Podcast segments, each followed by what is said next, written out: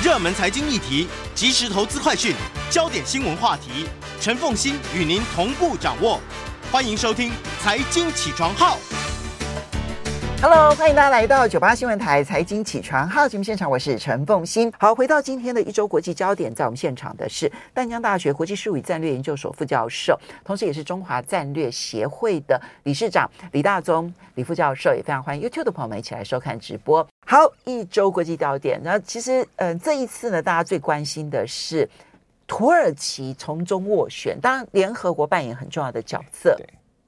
在土耳其的斡旋之下，在伊斯坦堡，也就是土耳其的首都，那么土耳其分别跟俄罗斯还有跟乌克兰签署了粮食协议，让乌克兰的粮食可以出口了。这件事情要如何的来看待？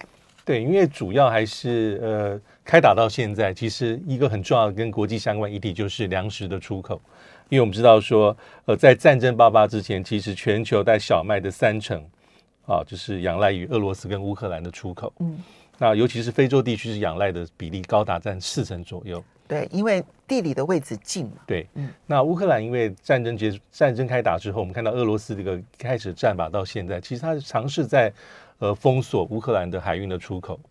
那乌克兰，可乌克兰是全球这么重要的谷仓哈。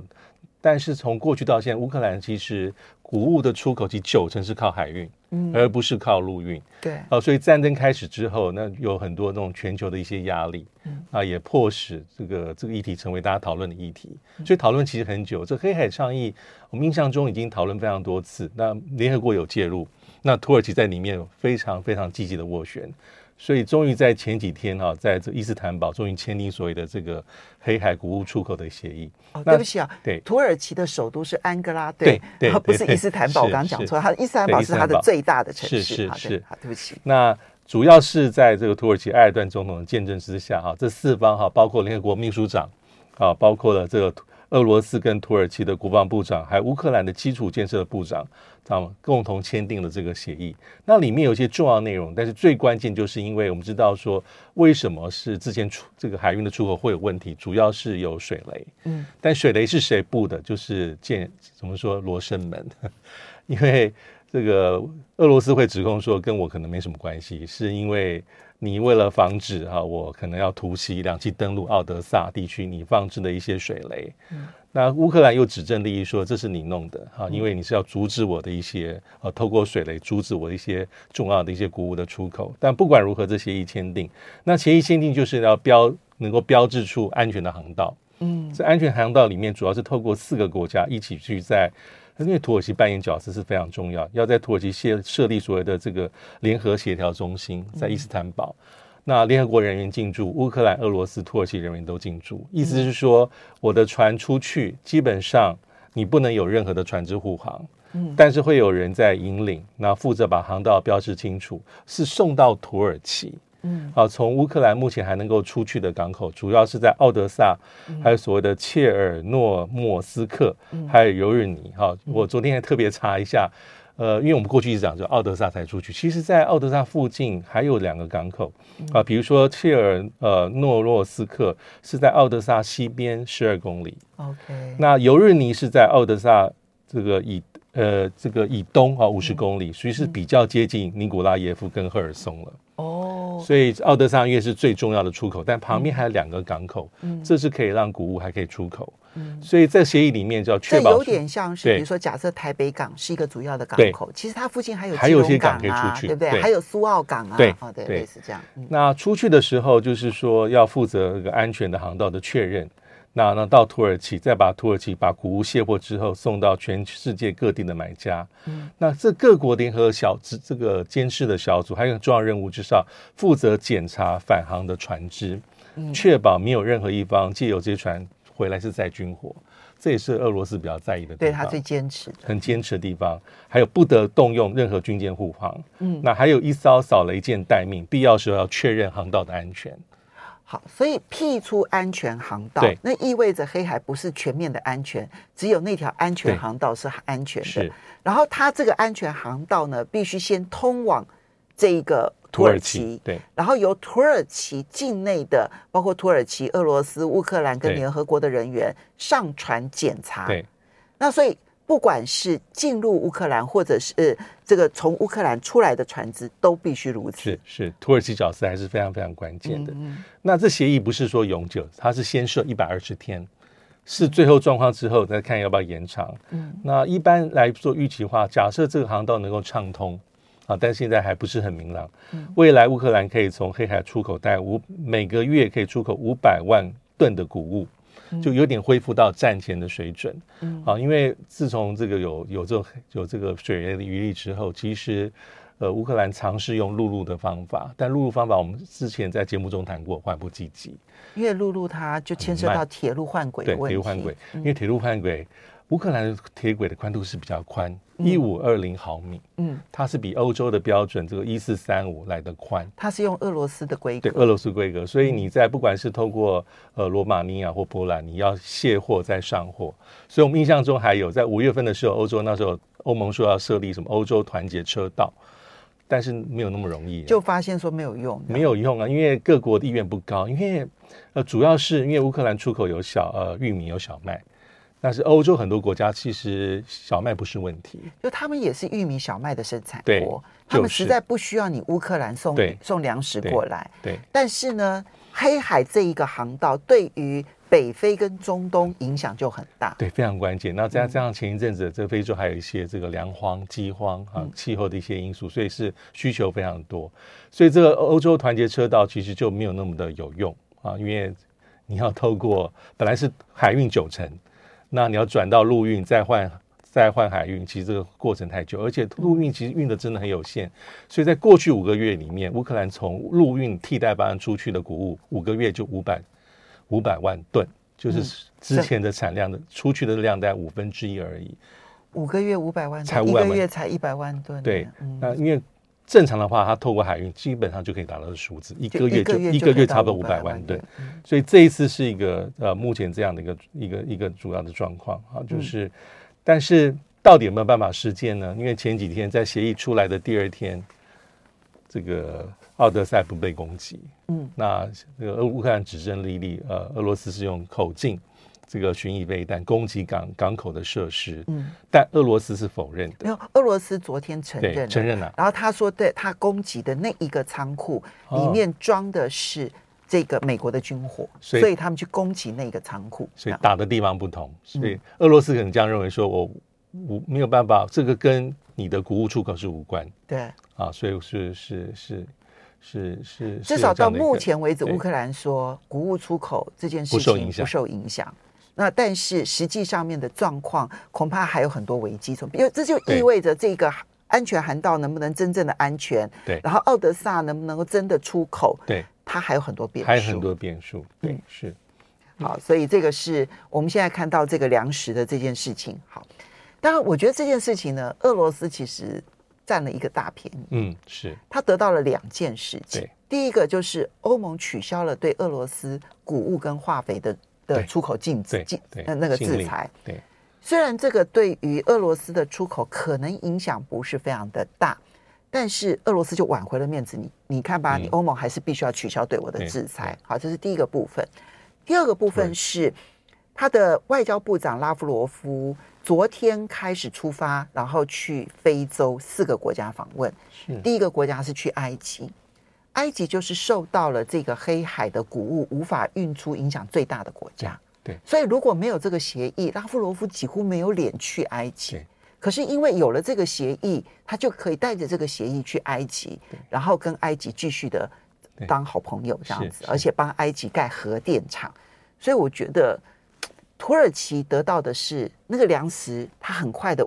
缓解了乌克呃土耳其自己的粮食危机，对，然后俄罗斯拿到了很多，那乌克兰现在就是要看他能不能顺利的出口粮食了。因为的确，埃及自己有小麦七成是从这两国这个进口，嗯，那土耳其大概也是七成到八成，嗯，那土耳其可能还有一些外交上的一些斩获，嗯，所以收获者不只是乌克兰，嗯，我俄罗斯跟土耳其也有些也有些它的收益在这一次的事件里面。嗯、好，接下来我们再来看到的是。欧盟虽然取消了对俄罗斯谷物跟化肥的制裁，但是现在说我们要对俄罗斯采取第七轮的制裁，这什么东西？第七轮制裁，呃，之前大家就讲说黄金，这黄金不意外，就是制裁这个进口俄罗斯黄金，因为俄罗斯本来就是黄金的很大的生产国，这不意外。那其他的内容大概就是加强军民两用，还有这种高科技的一个出口的管制更加严格。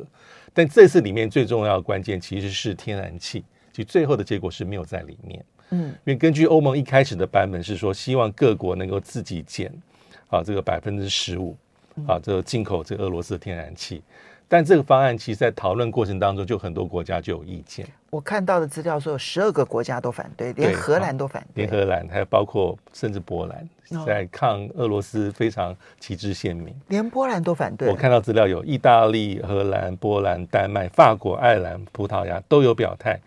那包括像捷克、匈牙利、罗马尼亚也有保留意见。那讲话比较凶的、比较明确、更明确就是西班牙、希腊、葡萄牙。嗯，因为呃，各国要削减百分之十五的天然气啊，就是比如说葡萄牙的这个能源部长就是说，这个对我们来说就很危险，我们很怕无电可用。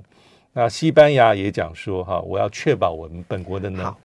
欢迎大家回到九八新闻台财经起床号节目现场，我是陈凤欣。在我们现场的是淡江大学国际事务与战略研究所副教授李大中，李副教授也非常欢迎 YouTube 的朋友们一起来收看直播。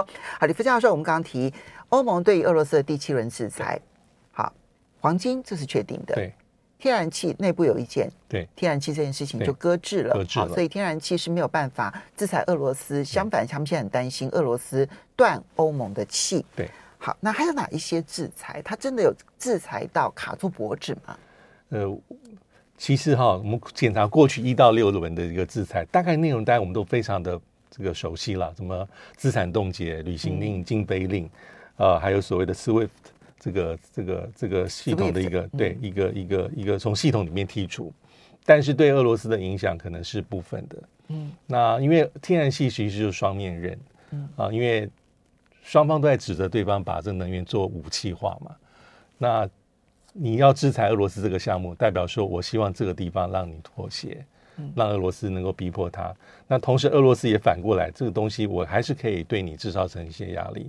所以第七轮里面没有。那制裁就是，我觉得说从一轮到七轮，其他手段几乎都穷尽了。嗯，但是能够得到多少效果，可能要再打个问号，因为制裁就是旷日费时。嗯，而且一定是双面刃啊，七伤拳。所以目前看起来，欧洲各国因为自己的一个内部压力，是没有办法把天然气的这个议程直接浮上台面。嗯，那我们接下来就要看说，那不能制裁，至少军援吧？军援对，军援其实很有意思。就是上礼拜啊，欧洲在这个欧盟外长会议达成一个共识，是第五度的军援，又提供了五亿的欧元啊，五亿欧元。因为而且这基金是从所谓的这个 EPF。呃，欧洲的这个和平基金里面提供，到目前为止总共已经拿出了二十五亿欧元给这个乌克兰。当然，跟美国提供的钱是小巫见大巫。嗯，那因为欧盟大概有些规范，你没有办法从一般性的预算里面直接提供经费给类似这样的目的，所以这 EPF 基本上就担任这样的任务。基本上两个用途，一个是欧盟对外的一些军事行动，嗯，第二个就是提供类似这种乌克兰啊提供军事援助，但已经拿出二十五亿欧元。嗯，意思是说，未来因为它总共的这个预算的金额大概是五十，二零二一到二零二七年七年度的预算大概是五十七亿欧元左右，所以大家已经拿出。这是累积的五十七亿，还是一年五十七亿？应该是总数哦，应该是总数。所以，所以他基金已经剩不多钱了，大概已经拿掉，光运用乌克兰这个目的，但已经拿下四成多到五成之间，嗯，没错。所以未来这个经费应该是捉襟见肘。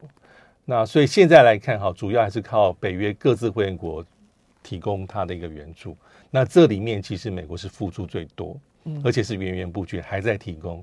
大概保守估计，从开战到现在，直接军援的经费大概有七八十亿美金，还不高破这种财政的援助。嗯，但是军事援助又只占乌对乌克兰说这些都不够，远远不足。嗯，因为他现在在乌东地区、乌南地区，尤其在乌南尝试反攻。嗯。那海马斯它多多益善，这种长程的火炮系统，所以看起来美国还会再给。但是比起来，因为战争终究会有结束一天，所以我们也知道那种经济的重建复兴，那个才叫天文数字。不管再怎么估计，保守都几千亿美金起跳。对，所以欧盟给的看起来不少了，这次五亿。但针对乌克兰需要，这些都还太少，小巫见大巫。到目前为止，美欧给的武器，对，足以让他把打更久的战争，但都不足以收复失土，这是最大的问题。对，对，即便是泽连斯基最近讲话又比较信心又比较满血的感觉，又在提说我要是我一定要在年底之前结束，看起来是乌南地区是稍有斩获。嗯，根据一些西方媒体，还有包括甚至俄罗斯自己的一些报道是如此，但最后还不晓得。嗯，好。接下来我们再来看到的是，其实现在欧洲最大的问题还不是要怎么去制裁俄罗斯，或者如何的经援乌克兰。现在最大的问题是他们的能源危机。对，因为北溪一号呢是俄罗斯直接通往德国的这一条天然气的供气线。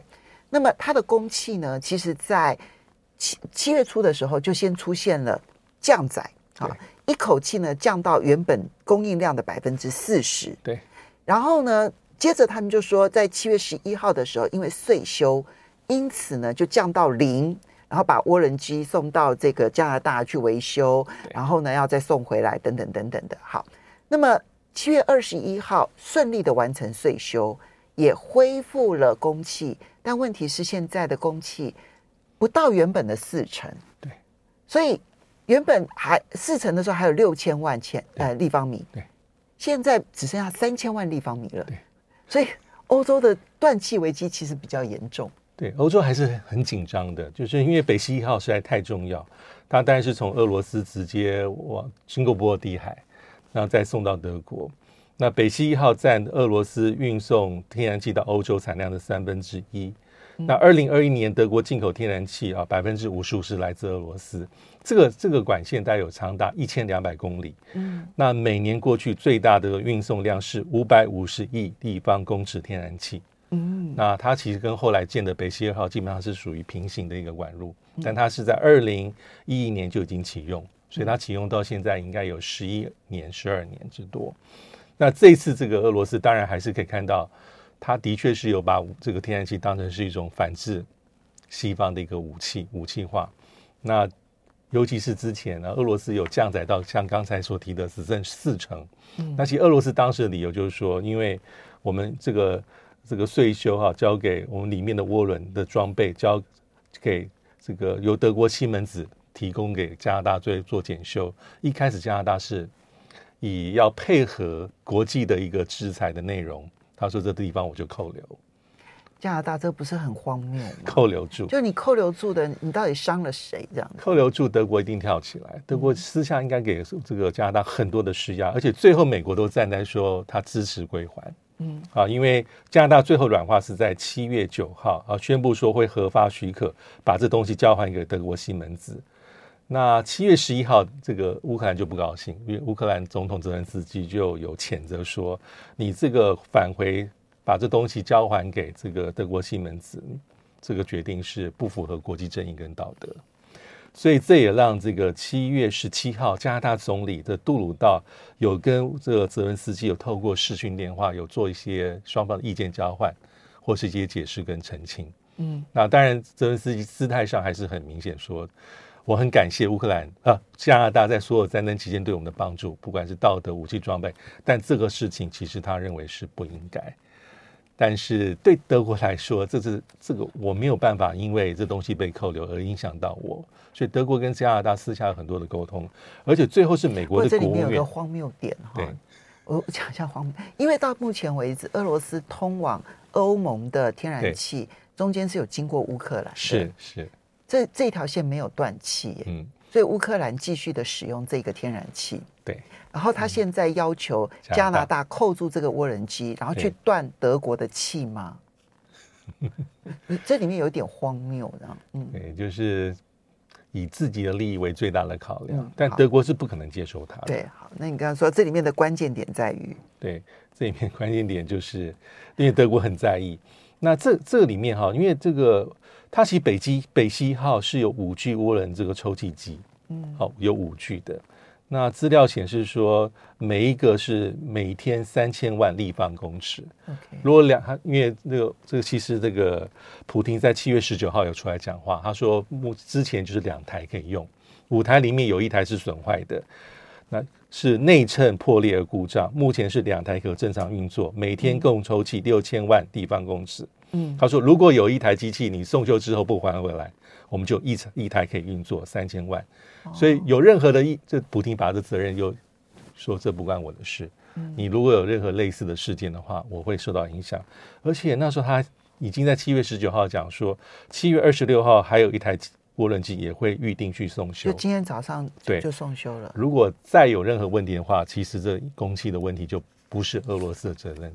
哎，如果这样说起来的话，他讲说有五具涡轮机嘛，哈，对，现在只剩下两具可以正常使用，那剩下来的三具。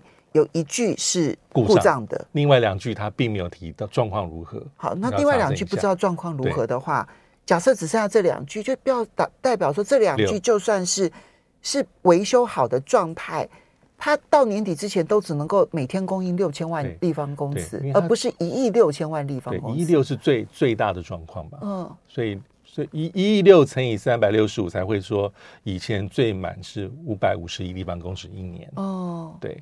哇，那这样子还是差很多，还是有差很多，所以这个地方就很难说。因为俄罗斯普丁讲说，我们准备好履行出口义务，东西回来之后，但其实这个还是在他掌握之下，所以各种原因。所以你帮我修好一具涡轮机，我就供百分之二十。对，你你如果没有帮我修好。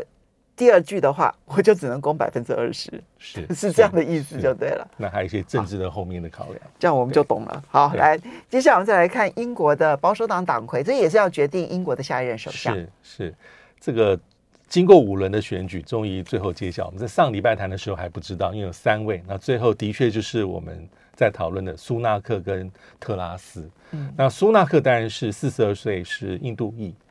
那这个特拉斯是四十六岁啊，两个其资历都很深，虽然年纪都因为这个特拉斯四十六，一个四十二，那苏纳克是在二零一五进下议院，特拉斯在是二零一零年进入下议院。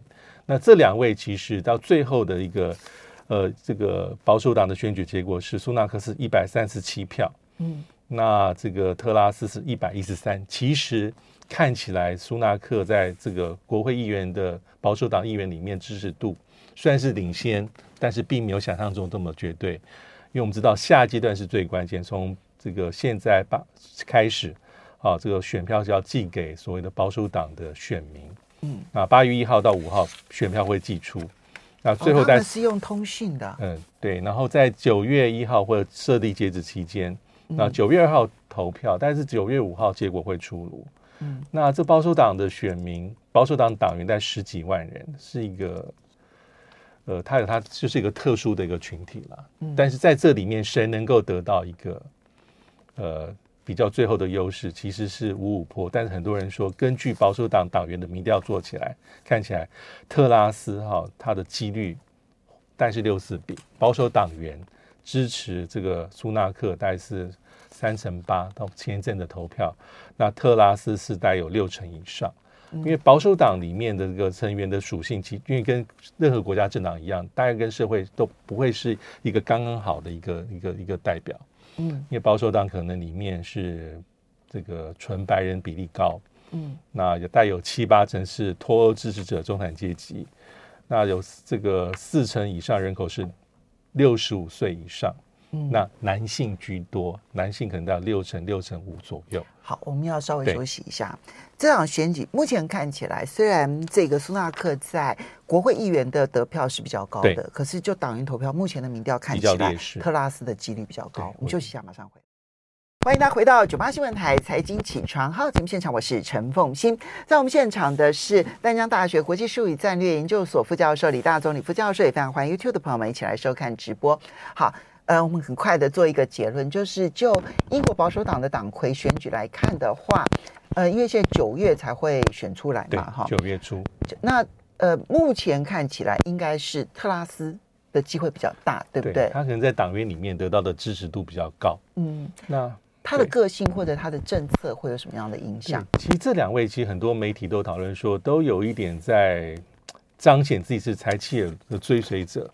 哈，不管是这个苏纳克也是，那特拉斯也是如此，甚至有些人说，特拉斯在说话的口吻啊、装扮，还有显示那种荧幕的形象，都有这样的一个感觉。但是政策上，其实苏纳克跟他还是有些差别。嗯，比如说苏纳克是反对降税，可是降税是特拉斯很重要的政见。那对外交政策而言，我们比较关心，当然是上礼拜有提到说，苏纳克稍微比较中庸一些些，对中国对的中国大陆的立场，他认为要比较务实，因为毕竟是一个这么大的经济体。但是对特拉斯而言，他非常的强势。那特拉斯还有一个绰号叫做“人肉手榴弹”，好，我记得好像是强森的一个幕僚。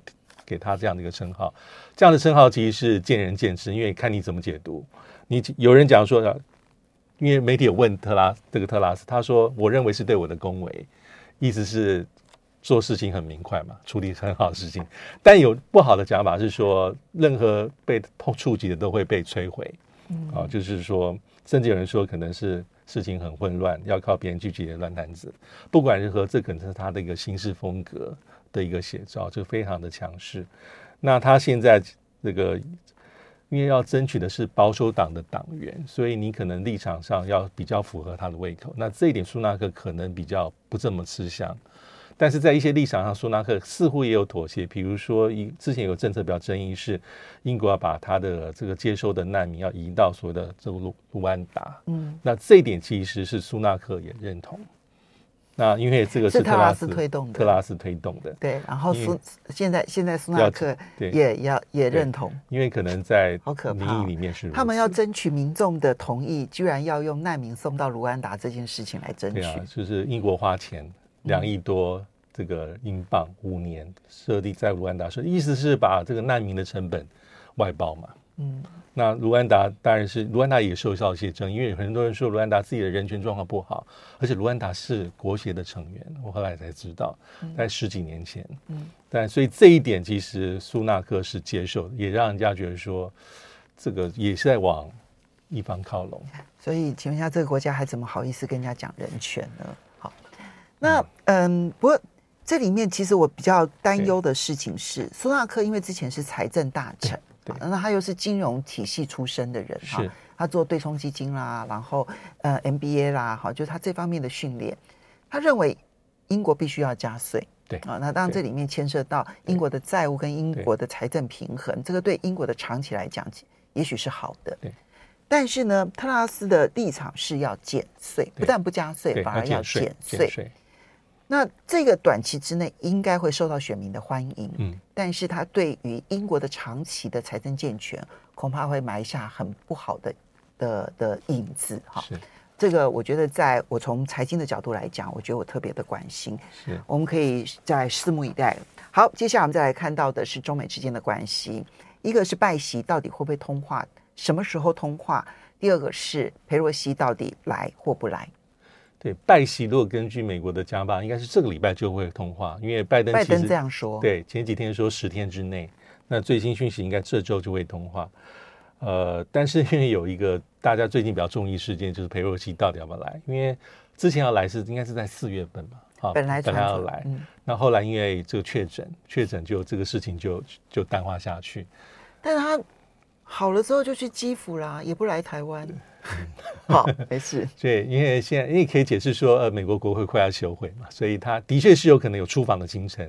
但是到底要不要来台湾？其实这整个事件来龙去脉是很怪的，因为也是透透过媒体，嗯，那又是《金融时报》，常常一些重要新闻是《新金融时报》出来。那《金融时报》是七月十八号是引用六位消息人士说，裴洛西有这样的出访行程。因为我们知道美国毕竟是三权分立，那这个国会议员要出访，其实行政部门基本上要提供，就是提供后后勤的资源，嗯、呃，行政的专机。但是这个出访，就有些人形容是说，不可能是让消息提早曝光，来让这个行程能够受到一些波折。那拜登也马上被问到这个议题，那拜登的回应的方法也很特别。他第一个几天前他讲吧，我印象都很深。七月二十号，他说。呃，五角大厦对这个出访计划有一些意见。那但拜登不讲，不是讲自己，是说五角大厦。那五角大厦会有意见，大家都是基于一些安全的考量。那拜登同时又讲说，我十天之内会跟这个习近平会有对话，因为这对话其实铺陈很久了。嗯，我们节目中也讨论过，因为对啊，从五月到现在已经铺陈很久，一些千千层的路都搭好。因为这种元首级的，就算是电话。也要一个气氛的铺陈，嗯，跟电话里面要谈什么？因为上次对话是三一八，嗯，三一八里面两个人讲了两小时，那出来之后就有一些当时是有些不同的讲法，什么四不一无意，嗯、那四不一到底是不是拜登讲的？最后答案印证是在五月底的时候，当时的这个呃这个国务卿，嗯，布林肯，布林肯。在乔治华盛顿大学的演讲里面，他自己讲的白纸黑字逐字稿，对，代表说三一八提到了，对，并不是我们部分媒体说是北京故意要把他话按在拜登嘴巴里的，嗯、所以这是政策。那这一次很重要，因为是这个七月到现在四个月，所以这个谈话对拜登而言是很重要的。那裴洛西也接受访问，那裴洛西的讲法就是说，他不证实不否认，意思是说无可奉告了。不证实不否认，但他讲了几个话都耐人寻味。他当然讲说我很支持台湾，这毫无疑义。但他又讲说，基于安全考量，任何的行程不会事先透透露。这我们也可以理解，因为的确是以台湾为例的话，美国这几年来台湾的这些，不管是国会议员的访团，或是拜登总统的特使团，基本上就是飞机飞到一半或者降落之前，我们同步证实。那佩洛西这样讲法没有问题，但他特别讲一句话说，拜登没有直接跟我讲这件事情，但是根据很多的消息显示说，白宫幕僚、国安会幕僚都跟裴洛西办公室有非常多的一些沟通，意思是很可能以白宫立场而言，他没有办法说你要来不来，因为这是你国会和是国会议长你自己的决定，而且裴洛西的党内辈分这么高。所以你的意思是说，从目前的讯息来看，白宫其实已经跟裴洛西多次沟通。我觉得是有的。那裴洛西刻意的去说，拜登总统没有跟我说，其实某种程度等于是在婉拒白宫，劝他不要来。对，这这当然也有不同的解读。对，嗯、呃，因为这样对裴洛西，我觉得也是安全的。就是说我我未来来或不来是我的决定。嗯，不是拜登说你要来要去不去，或者我因为施压而去，没错，而而去而不去。对，但是我相信，根据一些资呃媒体的显示说，幕僚之间已经有很深入的沟通，我相信绝对是有的。嗯，那但裴洛西里面讲话最惊人的地方，就是一直被大家外界转载是说，呃，这个我认为总统的意见是，美国军方可能担心我们来的飞机可能会有危安全的威胁或类似的事情。这是很特殊的讲法，嗯啊，意思有可能是啊，得到一些相关的资讯，应该是政府给的。这一趟的行程，假设真的出访的话，会有些不可确认的一些变数。好，现在的情况很混乱，对，因为呢，美国现在几个大报的媒体社论都已经加入了专论，加入了，对，然后呢，去讨论说美国不可以阻止佩洛西来台湾，所以其实给了白宫也给了佩洛西很大的压力。但现在问题来了，拜登今天早上呢还信誓旦旦的说，他在五天之内就会跟习近平通电话。那如果裴洛西真的会来台湾，你可以想象得到，习近平应该不会跟拜登通电话。所以那所以这个讯息到底要如何来解读呢？我觉得对于拜登而言，他我我自己的感觉跟观察是，他不希望在通电的前后横生波折。嗯，我觉得是非常合理的。嗯，而且其实。这是一直都如此，也不是拜登。我们从过去历史上很多类似的例子，哦，我印象最深可能是奥巴马就任之后，二零零九年，当时达赖喇嘛也要访问华府，嗯，那他的特使已经去见过白宫的官员，嗯，但是我们知道奥巴马上任之后的一些政策的方向，嗯，他在年底就要规划亚洲四国行，其中重要一站就是。上海跟北京，嗯，所以根据一些这个后来一些外交官写的一些一些书上观察是，最后这给予当时奥巴马政府很多的思考，嗯，最后就是说达赖来可以，但是安排到第二年一月份，就是延后。二零零九年十一月，呃，奥巴马访问亚洲，嗯，访问上海、北京，嗯，二零我如果没有记错，二零一零年的一月或二月，嗯，那达赖去。这是经过一个巧妙的安排，所以意思是说，时机点，裴洛西延后他的行程，但不是不来，但是延后他的行程。这一次就很难判断，也可能他真的不来，但是可能用其他的方式，我不晓得。他如果延后到年底之后再来的话，就他就不是众议长了。对对，因为他要，对对，他就不是众议院议长了。对，好，这个呢，这件事情当然其实成为了现在美国的。外交精英圈的焦点了，好，它不是全面性的焦点，而是外交精英圈的焦点。但是对于台美中台的关系影响其实是极为大的。我们要非常谢谢李大中李教授，也非常谢谢大家收。